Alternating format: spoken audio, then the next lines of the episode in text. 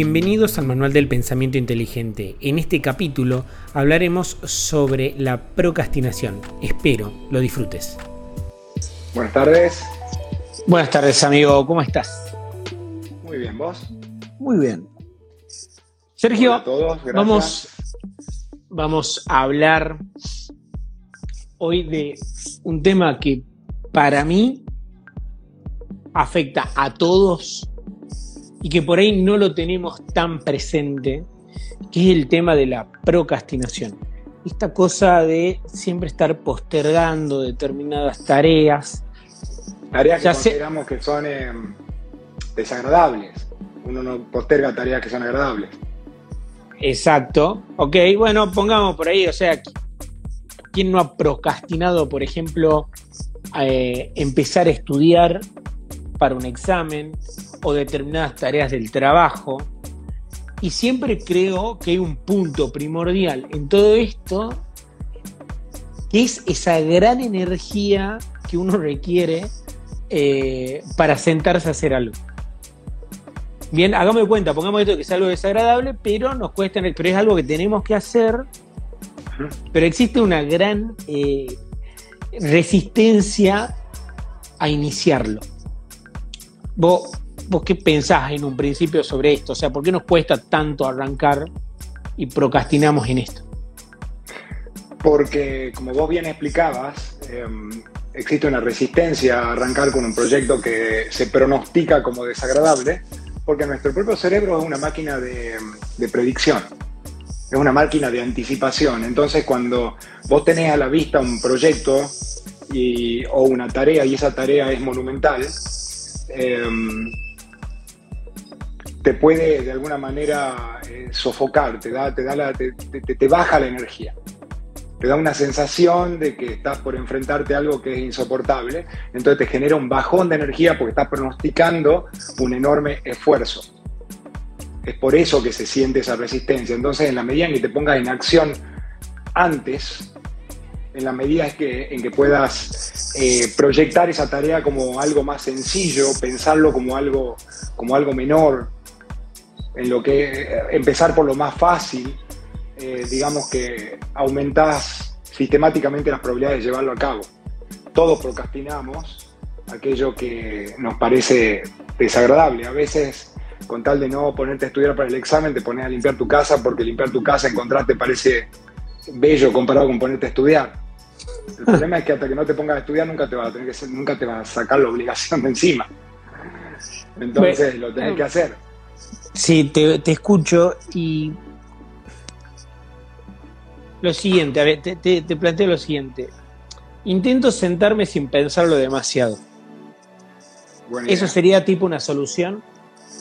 Bueno, no existe una solución. Existen una, digamos, una cantidad de, estrategias que vos podés tomar para hacerte, para hacer más probable la, digamos, completar esa tarea.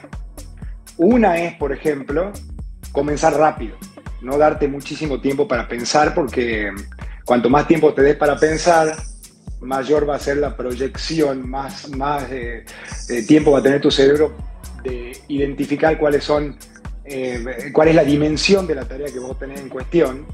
Y, bueno, como te decía, eso genera un efecto, un efecto procrastinador, baja la energía, te da una sensación de que es más difícil de lo que realmente es. Claro. Pero, a ver, eh, primero, tengamos en cuenta de que esto le pasa a, todo el mundo, ¿no? Va, no sé, creo yo, yo, yo esto lo estoy dando como por regla general.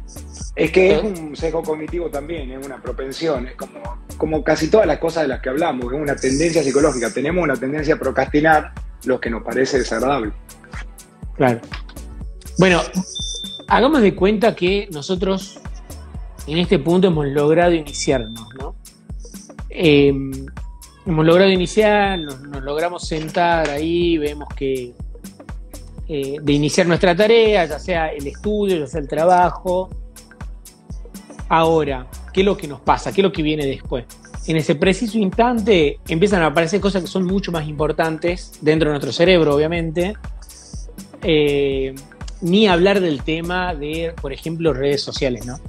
O sea, al toque estás pensando, diciendo, uy, a ver qué habrá pasado y demás. Entonces, tenemos como muchas distracciones. ¿Cómo podríamos evitarlas? Eh, claro, eh, también siendo estratégico, porque efectivamente cuando estás frente a la tarea, cuando la tenés enfrente, cualquier otra alternativa aparenta ser atractiva. Entonces, en la medida en que estés menos eh, expuesto a distracciones, mejor. En la medida en que puedas enfocarte, por ejemplo, como se anuncia en el principio, en tareas más pequeñas, o comenzar con lo que es más sencillo, entrar en una dinámica directamente y, te hace, digamos, aumenta bastante la probabilidad de que la continúes y la termines. Nunca te concentres, por ejemplo, en la tarea completa, sino en la próxima tarea más sencilla como parte de la, digamos, de la completitud de la tarea. Eh, bueno, pero pará, porque ahí, eh, va, no sé, es como que nuestro cerebro siempre va a tender a decir, bueno, tengo que hacer, tengo que rendir un examen. Claro, o sea, pero en lugar de rendir un, en lugar de pensar, por ejemplo, tengo que rendir un examen dentro de un mes, podrías calcular cuánto es lo que tenés que avanzar en el día. Por ejemplo, no sé, 10 hojas de libro y concentrarte en las 10 hojas de libro por día. Al mismo tiempo tenés presente lo bueno de tener conciencia de qué es lo que tenés que hacer en el día y no esperar hasta que llegue la fecha del examen como hace todo el mundo, que es ese el momento en el cual la gente toma conciencia que está apurada y genera la energía para llevarla adelante. Entonces, si vos tenés conciencia, si vos sabés que tenés que hacer, no sé, tenés que leer tres, cuatro libros en tanto tiempo y dividir la cantidad de páginas que tenés que hacer por día, por ejemplo, pensar en la cantidad de páginas que tenés que hacer en un día, aumenta la, primero, aumenta la chance de que las completes y por otro lado parece, genera menos resistencia psicológica porque parece una tarea menor. ¿Se entiende? Sí, se entiende, se entiende. Eh, me, da, me da gracia porque por ahí eh, hasta incluso eh, hay gente que dice, bueno, son 10 páginas por día y de repente a uno le gana la procrastinación el día de hoy y dice, mañana cubro 20. Y ahí empieza el principio del fin, en el momento en el cual ya no se termina cubriendo nada, digamos. Eh, como todo una dinámica, digamos, si vos empezás bien, es probable que, es más probable que termines bien. El que mal anda, mal acaba, dice el dicho. O sea, si vos empezás ya violando tu propia regla, tiene que ver con, por ejemplo, otra de las formas de procrastinar menos es tener un carácter tal que te haga tomar conciencia de lo que no haces, de lo que debes. Claro. Y, e identificarte con una persona que no deja de hacer sus tareas. Si vos te diste la orden de hacer eso, separar el tiempo para hacerlo, por ejemplo, planearlo, suponete, mañana a las 10 de la mañana tengo que hacer algo. Si vos hoy te lo planteas, es una orden para mañana a las 10 de la mañana. Si a vos se te ocurre, si en cambio te lo planteas mañana a 10 de la mañana, no lo vas a hacer, porque no tenés la orden eh, y no tenés los calendarios, ni tenés toda la, maquinaria que te avisa que lo tenés que hacer. No separaste el tiempo, estás distraído con otras cosas. Claro. Bueno, acá, mira, ponele. Gaby trae algo que me parece que es muy importante. Dice, hola chicos, ¿podría servir autocompensarse luego de hacer una tarea que a priori resulte pesada? Claro que sí. Eh, una de las estrategias que ayudan en pos de la lucha contra la procrastinación, que yo mismo la sugiero, es un premio, es darte un premio por hacerlo. Eh, la reglita de la abuela no es tan mala. ¿Te acuerdas la regla de la abuela? La regla de la abuela dice que primero eh, tenés que hacer tu, tu, cama antes de salir a jugar. Primero hacer lo desagradable. Vos cuando te levantás a la mañana tenés una energía que no tenés en el resto del día. Si vos con esa energía haces la dedicás a hacer esa tarea, que es la tarea que iba a procrastinar, esa que es desagradable, eh, te cuesta menos, te la sacás de encima y por otro lado te contás la historia vos mismo de que estás cumpliendo, digamos, con tu objetivo. Entonces, la próxima tarea va a ser más probable de ser realizada. Claro. Eh, bueno, hay un sistema que es muy conocido, eh, el de los 25 minutos, que tomas 25 minutos para hacer una tarea, te tomas 5 de descanso, 25 y 5. Lo cual también creo que podría aplicar a esto lo que estamos hablando, ¿no?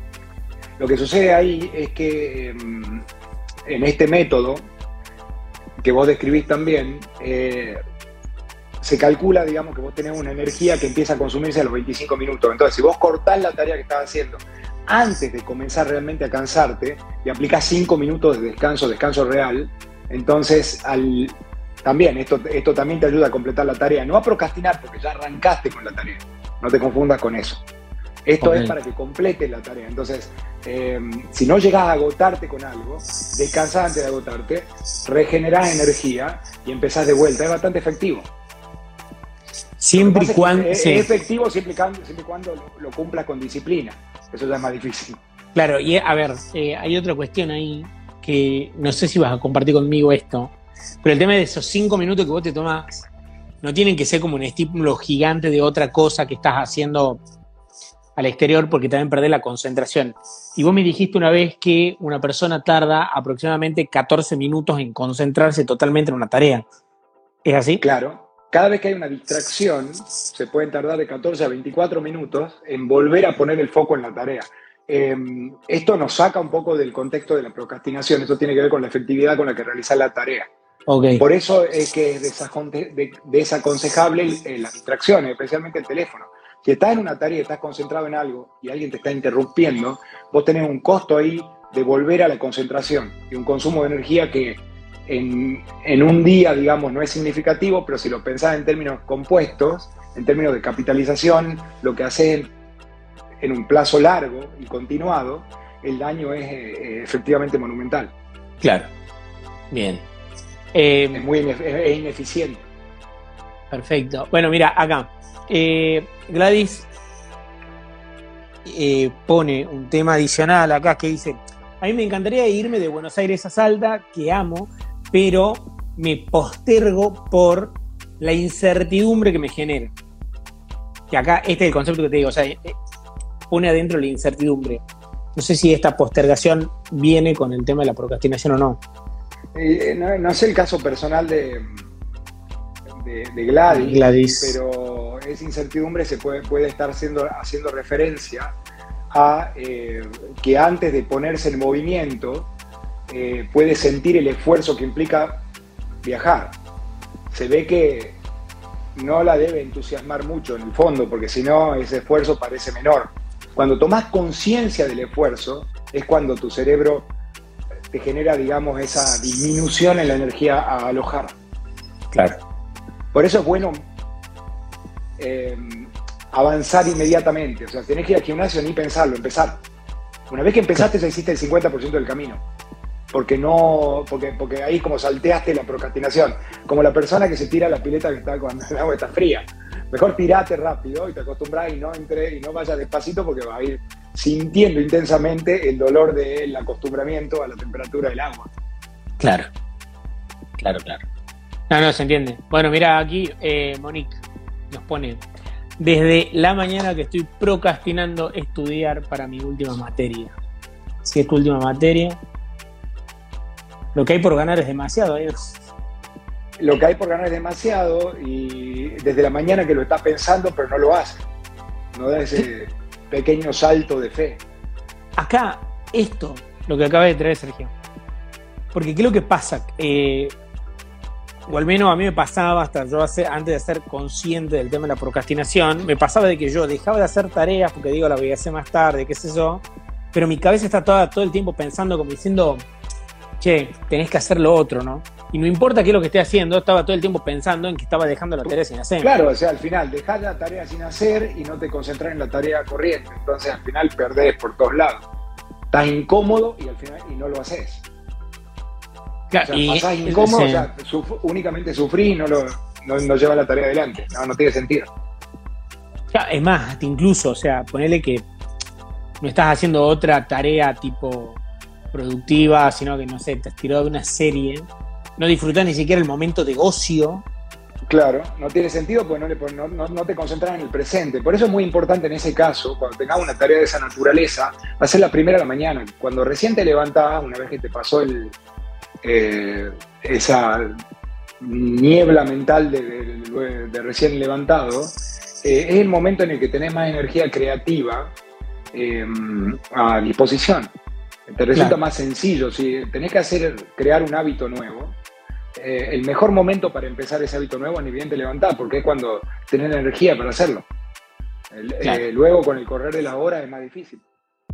Y bueno, y acá eh, creo que hay un punto importante, ¿no? Porque creo que, basándome en absolutamente nada, pero asumo de que las personas lo primero que hacen a la mañana temprano, ni bien abren los ojos, es que agarran el teléfono y empiezan a estimularse, tipo, no sé, redes sociales, chequean las redes sociales. Eso no necesariamente está mal, ¿viste? Si bien te, ni bien te levantás, estás todavía medio somnoliento, em, eh, mirar tus redes sociales te puede generar un shot de dopamina. ¿Entendés?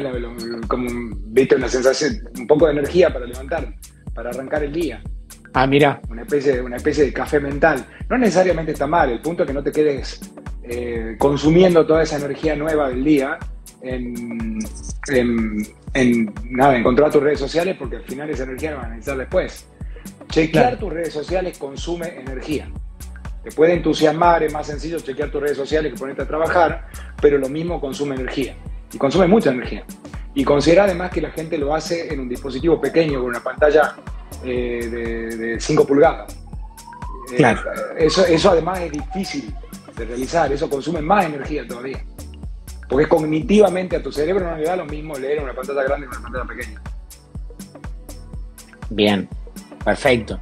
Bueno, eh, te traigo unas cuestiones, cuestiones básicas de la organización eh, que siempre plantean de que es bueno organizar, planificar, ejecutar y después medir todo eso lo que hicimos anteriormente.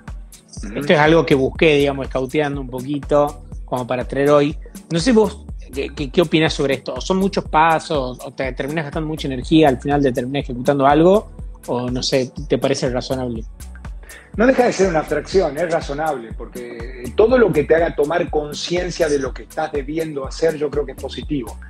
cuanto más organizado estés, el orden, los sistemas, los procedimientos, Em, no son necesariamente consustanciales a la procrastinación, son, eh, tienen más sustancia con respecto de lo que es la organización personal, la eficiencia, pero tienen la ventaja de que vos podés tomar conciencia de lo que tenés que hacer en el día, de manera que por no haberlo olvidado, por no haberlo dejado de tener presente, no haya pasado el tiempo y no se haya acumulado ya sí en un montón de tareas.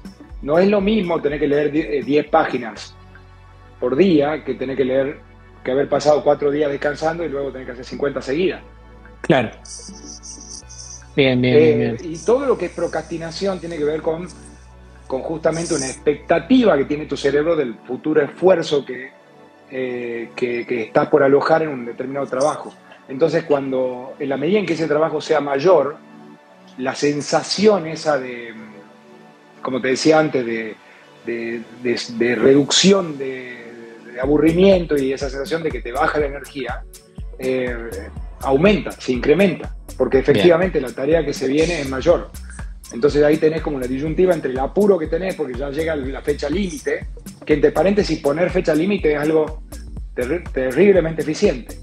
Nada es más efectivo para hacer lo que tenés que hacer como ponerte una fecha límite, tener bien consciente cuándo lo tenés que entregar, cuándo tenés que completar esa tarea. Otra de recomendación importante es, por ejemplo, hacer declaraciones públicas. En la medida en que vos hagas una declaración pública, que la gente sepa que vos estás, que vos estás comprometido con algo, eh, va a tender a tener vergüenza si no lo haces. Entonces es una buena forma de manipularte para llevar la tarea adelante. Pero declaraciones públicas ante quién? O sea, ante la persona que pueda, ¿viste? Querés poner una historia en Instagram, podés hablar con tus amigos y decirle que estás por hacer esto, pero eso incrementa efectivamente y en la realidad y en términos absolutistas la, digamos, las probabilidades de que la lleves adelante porque estás comprometido.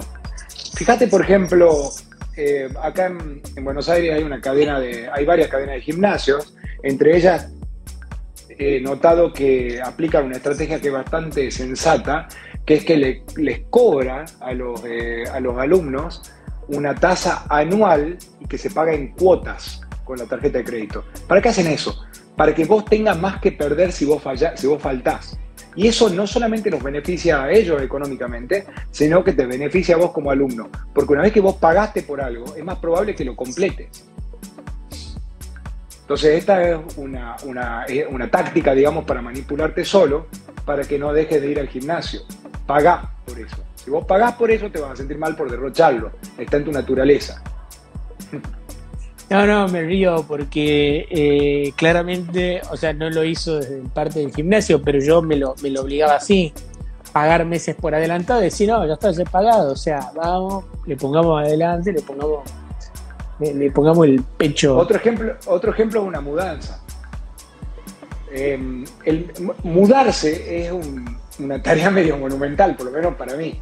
Entonces, eh, si yo voy a esperar hasta tener ganas de hacerlo, no lo voy a hacer nunca. Prefiero quedarme incómodo para siempre. Entonces, ¿cómo puedes manipularte, por ejemplo, para mudarte? Suponete que, estás por alquilar en otro lado, ¿sí? Entonces, ¿qué haces? que, suponete que estás alquilando en tu lugar y alquilas en otro lado. Bueno, ¿qué haces? Le comunicas a tu inquilino presente que te vas, desde que te vas en una fecha determinada. Eso genera un deadline, genera una fecha límite. Una vez que vos le comunicaste, créeme, tu cerebro se va a ocupar de que te ocupes de conseguir de buscar el reemplazo, de buscar el lugar al que te vas a mudar. Pero solo después que vos comunicaste esto. ¿Por qué? Porque vos sabés que en un mes, en dos meses ya te quedás sin casa. Así es. Entonces, todo en la vida es así, a todo le puedes buscar la vuelta para... Si, algo te interesa realmente, a todo le podés buscar la vuelta para cumplirlo, para hacerlo, a pesar de tu condición humana. Los humanos somos, como ya sabemos, vagos, tenemos una, tendemos a, una, a, minimizar el consumo de energía. Totalmente. es una de las razones por las cuales procrastinamos tanto y nos hacemos tantos daños, eh, tanto, tanto daño con eso.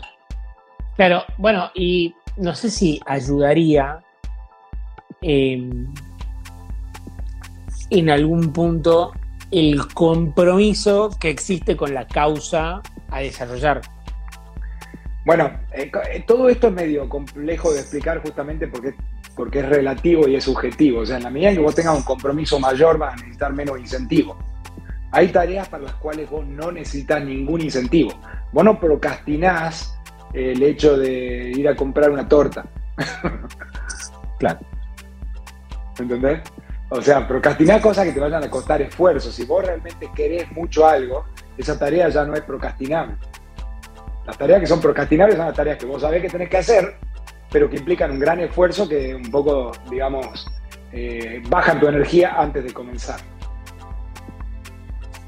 Claro, bueno, pero por ejemplo, eh, o sea, entiendo tu punto, pero ponle si tenemos que desarrollar alguna tarea que no, que por ahí, con la cual no estamos tan contentos, por ejemplo, en el trabajo.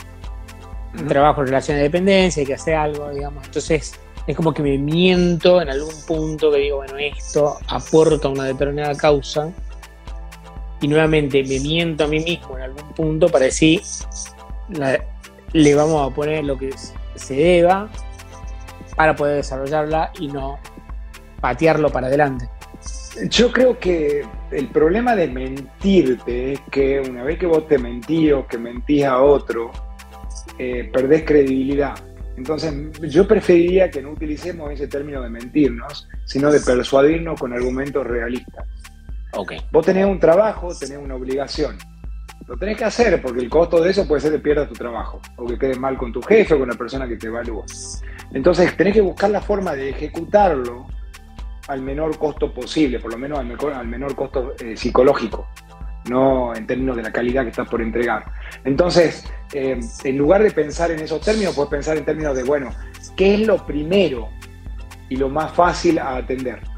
Entonces, empezar por lo más fácil, empezar por lo más rápido, empezar a la mañana cuando no tenés ganas, entonces hace eso antes de, ejecutar las tareas que son placenteras. Eh, todo eso funciona, realmente funciona y después entras en, una situación en la cual vos te identificás con una persona que eh, efectivamente cumple con sus compromisos y se hace cada vez más probable que lo haga, digamos, con menor costo, porque vos imaginate que una vez que te identificaste con una persona que, que entrega su trabajo en tiempo y forma, eh, el costo de romper o de violar tu norma es que ya no va a ser esa persona que va a perder esa reputación valiosa. Entonces, ¿no? Entonces esa misma situación eh, genera un incentivo natural a que no procrastines. Porque en definitiva, en última instancia, es con qué te identificas vos. Es la imagen que vos creas de, vos mismo. Eh, yo, por ejemplo, no soy un gran procrastinador. ¿Por qué? Porque estoy identificado, eh, si querés decirle me mentí solo, como sea en algún momento, con una persona que efectivamente cumple con todas sus obligaciones. Con una persona que tiene un amor propio tan grande, así, así me quiero ver yo, y te recomiendo que vos te veas a vos mismo así, y a cualquiera que nos está escuchando lo mismo. Eh, ¿Por qué? Porque después de un tiempo, eso te da mucho poder. Te da el poder de poder hacer lo que querés hacer.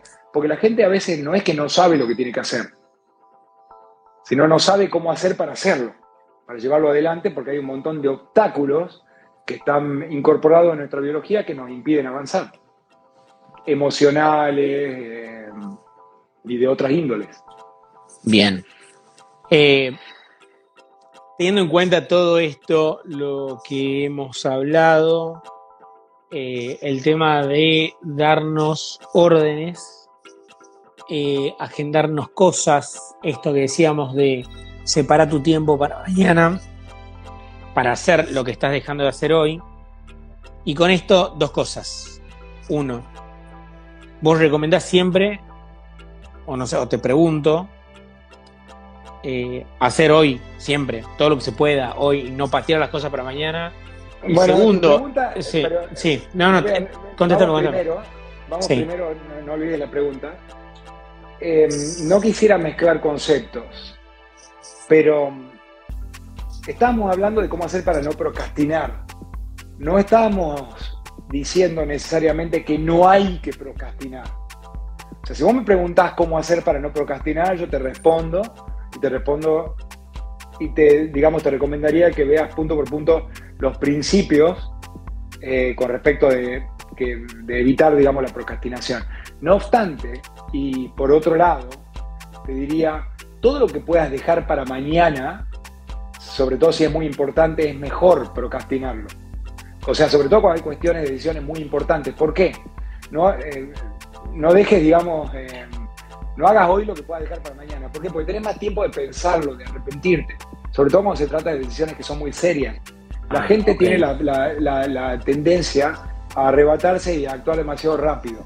Y no darse suficiente tiempo para pensar en la decisión que está tomando. Entonces, si, una decisión en particular te da lugar a, eh, a poder esperar, a poder reconsiderar en la medida que lo hagas, yo creo que es mejor para vos.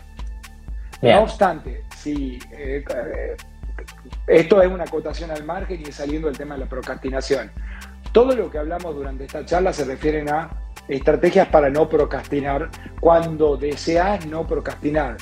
No te estoy recomendando que no procrastines. Hay veces que, y hay circunstancias en las cuales yo creo que es superior, es conveniente procrastinar todo lo que se pueda. Todo lo que se pueda. En contra del, digamos, del, conocimiento común de no dejes para mañana lo que, lo que puedas hacer hoy. Al contrario, yo te diría, deja para mañana todo lo que puedas.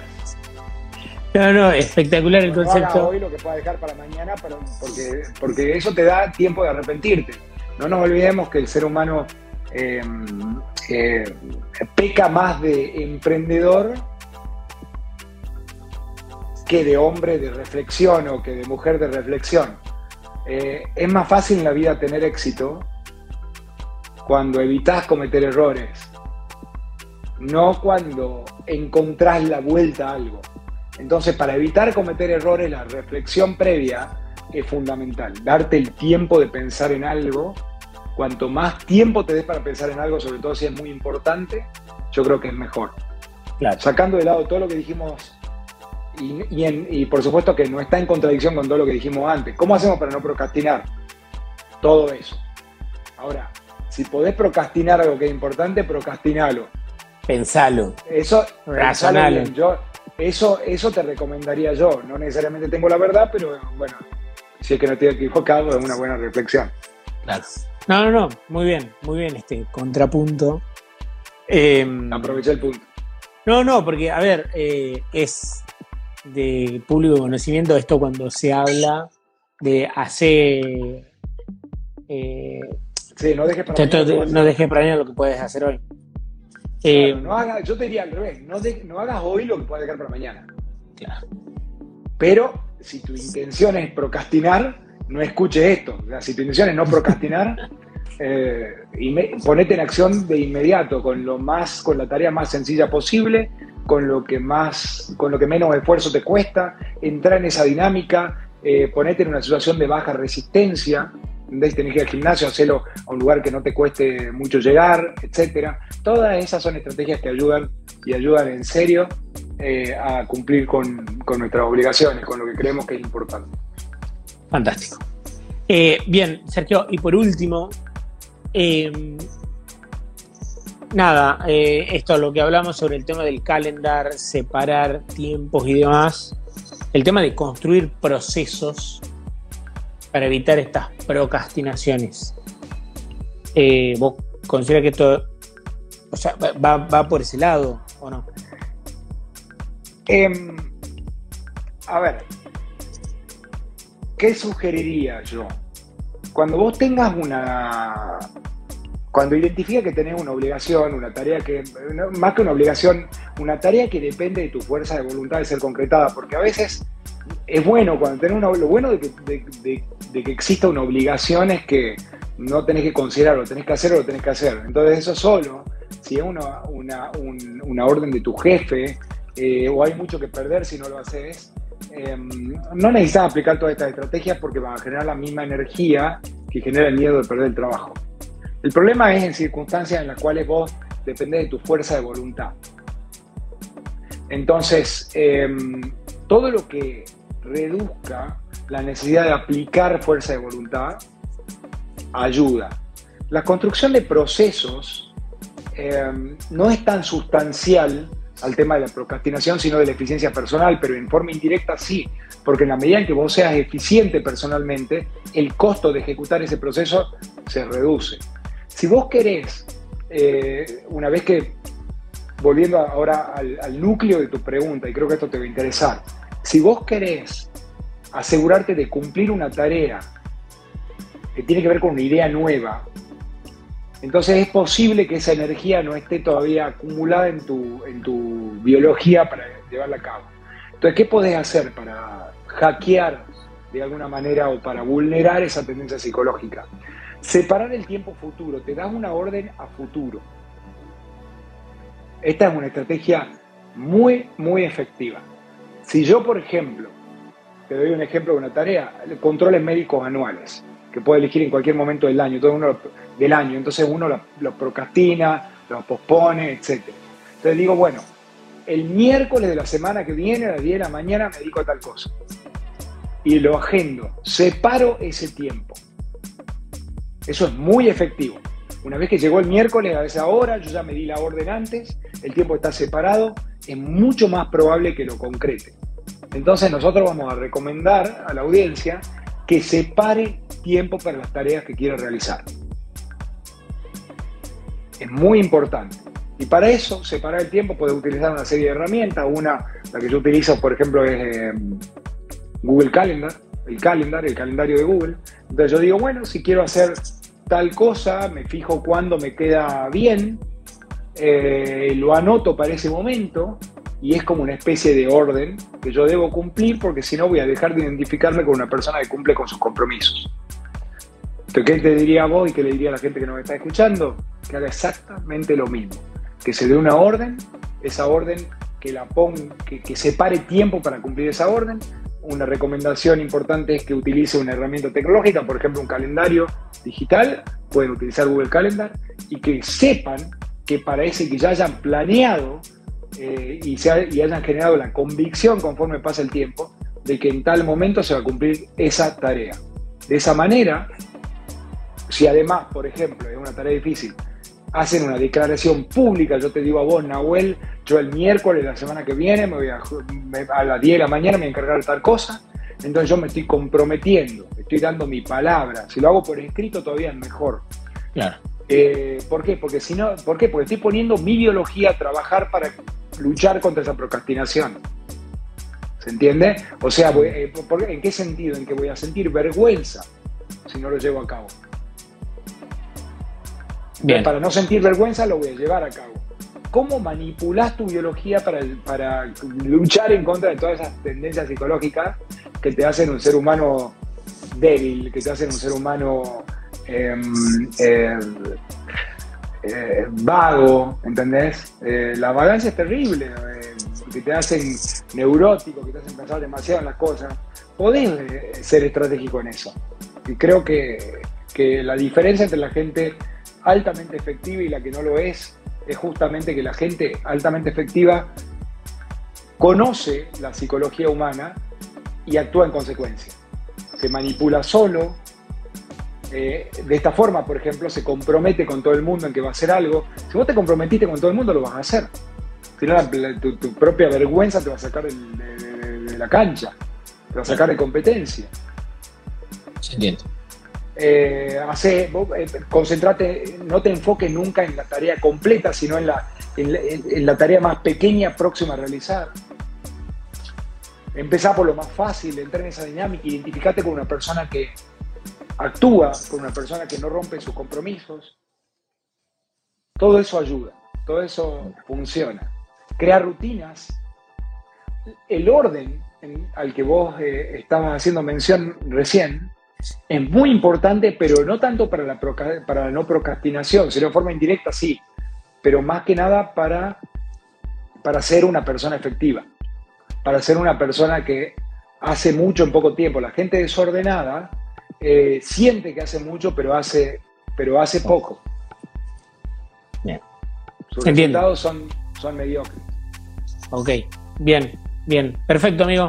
Bueno, me parece un buen momento para cerrarlo aquí y nada, continuar con nuestras próximas charlas, si te parece. Bueno, bueno, te agradezco muchísimo a vos, Nahuel, y eh, bueno, muchísima participación hubo hoy, disculpen que no, no se pudo contestar todo. Un abrazo fuerte y un abrazo enorme a todos. Gracias. Abrazo, hasta luego.